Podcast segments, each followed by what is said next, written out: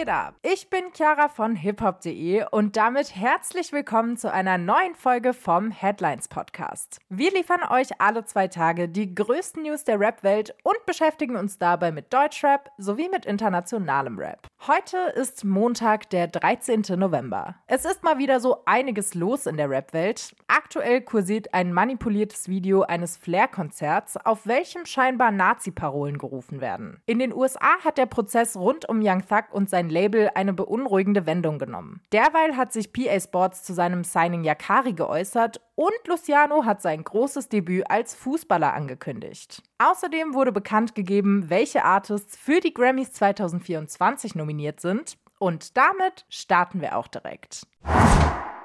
Es ist wieder mal soweit. Die Nominierungen für die 66. Grammy Awards Verleihung sind bekannt gegeben worden. Was dabei auffällt, dieses Jahr ist kein klassischer Rap-Artist für die Kategorien Album des Jahres und Song des Jahres nominiert. Aber dafür führt die RB-Künstlerin SZA die Liste der Nominierten an. Die Sängerin könnte im Februar 2024 ganze neun Grammys erhalten, darunter unter anderem für das beste Album, den besten Song und für die beste RB-Performance. Im Rap-Bereich übernehmen Drake und 21 Savage die Führung. Dank ihres gemeinsamen Albums sind die beiden in jeder der vier Rap-Kategorien nominiert. Mit dem Collabo-Album Her Loss für das beste Rap-Album, mit Rich Flex für den besten Rap-Song und die beste Rap-Performance. Außerdem wurden sie für ihre Performance von Spin Bout You für die beste melodische Rap-Performance nominiert. Nach Drake und 21 Savage hat Killer Mike die meisten Nominierungen in den Rap-Kategorien erhalten. Der Rapper aus Atlanta ist mit seinem Soloprojekt Michael für das beste Rap-Album nominiert. Außerdem ist Killer Mike für den besten Rap-Song und für die beste Rap-Performance nominiert. Im Newcomer-Bereich hat vor allem Ice Spice abgerissen. Die Rapperin wurde gleich viermal nominiert für den besten Rap-Song und besten Song für ein visuelles Medium zusammen mit Nicki Minaj, für die beste Pop-Duo-Group-Performance mit Taylor Swift und als einzige Rapperin in der Kategorie Beste Neu-Air-Künstlerin.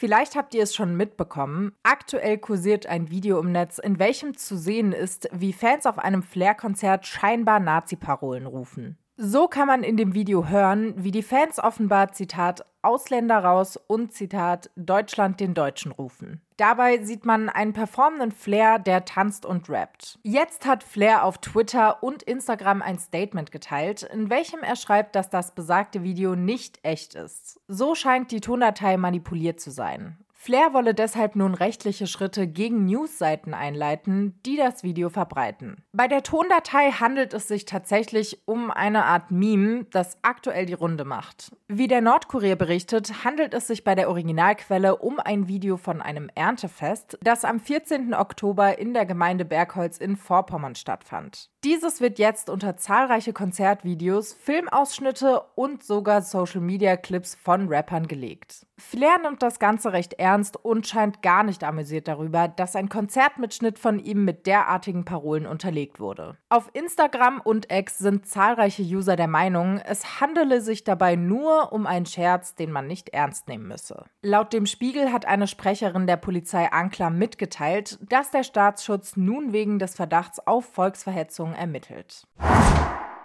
In den USA sorgt ein Thema gerade für besonders viel Aufruhr. Kann man Rap-Lyrics als Beweise in Gerichtsprozessen verwenden?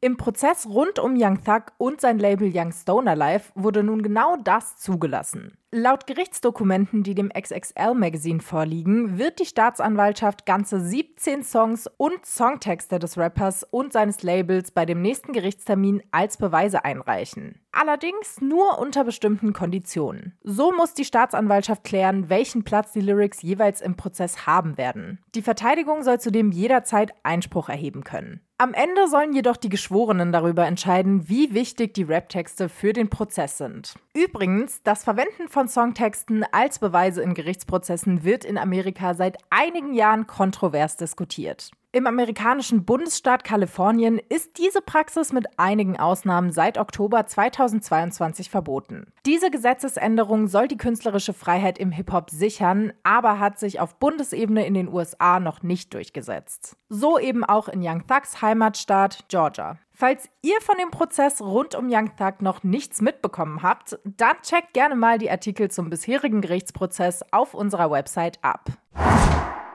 Um ein Label geht es auch in der nächsten News, allerdings um ein deutsches und zwar um Life is Pain. Was geht eigentlich bei Labelboss PA Sports und seinem Signing Yakari ab? Diese Frage haben sich in den letzten Wochen offenbar einige Rap-Fans gestellt und genau dazu gibt der Life is Pain Boss jetzt ein längeres Statement via Instagram ab. PA Sports hat natürlich mitbekommen, dass die Leute mehr und mehr über sein Verhältnis zu Yakari rätseln. Der hatte schließlich zuletzt in einem Interview erklärt, dass er nur noch über Anwälte mit seinem Labelchef kommuniziere. Erklärungen dazu möchte PA jedoch nicht abgeben. Statt sich auf den Druck der Öffentlichkeit einzulassen, treffe er seine Entscheidungen wie ein Geschäftsmann. Und aus Business-Sicht habe er mit Yakari einen Künstler mit immensem Potenzial verpflichtet. Das ist, was für ihn zähle. Die extrem streitlustige Seite von Yakari will PA aber in den Griff bekommen. Es gelte, den Fokus seines Signings zurück auf die Musik zu lenken. Dies sei schließlich sein Anspruch als Labelboss. Sollte hier irgendwann gar keine Aussicht mehr auf Erfolg bestehen, würde PA auch Konsequenzen ziehen. PA Sports Zwischenfazit nach mehreren Monaten mit Yakari fällt recht gemischt aus. Einerseits sehe PA sich durch die Moves seines Signings Hass ausgesetzt. Andererseits scheint PA Sports immer noch an Yakaris Potenzial zu glauben. Ich zitiere, er ist aktuell der krasseste Künstler und krasse Künstler haben leider Gottes immer einen Dachschaden.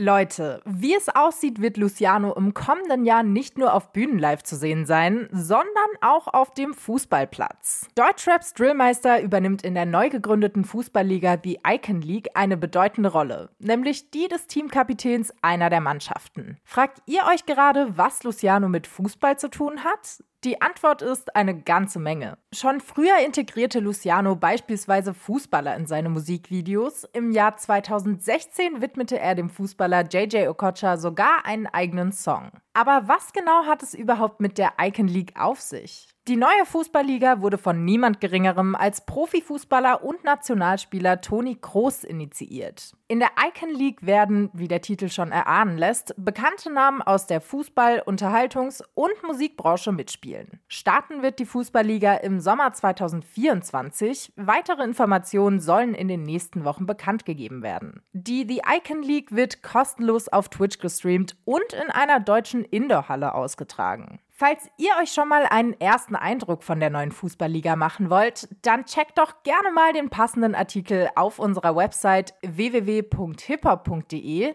Dort findet ihr nämlich einen ersten Trailer zur The Icon League. Und das war's auch schon für heute. Mehr Rap News findet ihr auf unserer Website und auf unseren Social Media Accounts. Den Link dazu findet ihr wie immer in den Show Notes. Wir melden uns dann am Mittwoch mit neuen Updates, freuen uns natürlich, wenn ihr wieder reinhört und wünschen euch damit einen guten Start in die neue Woche.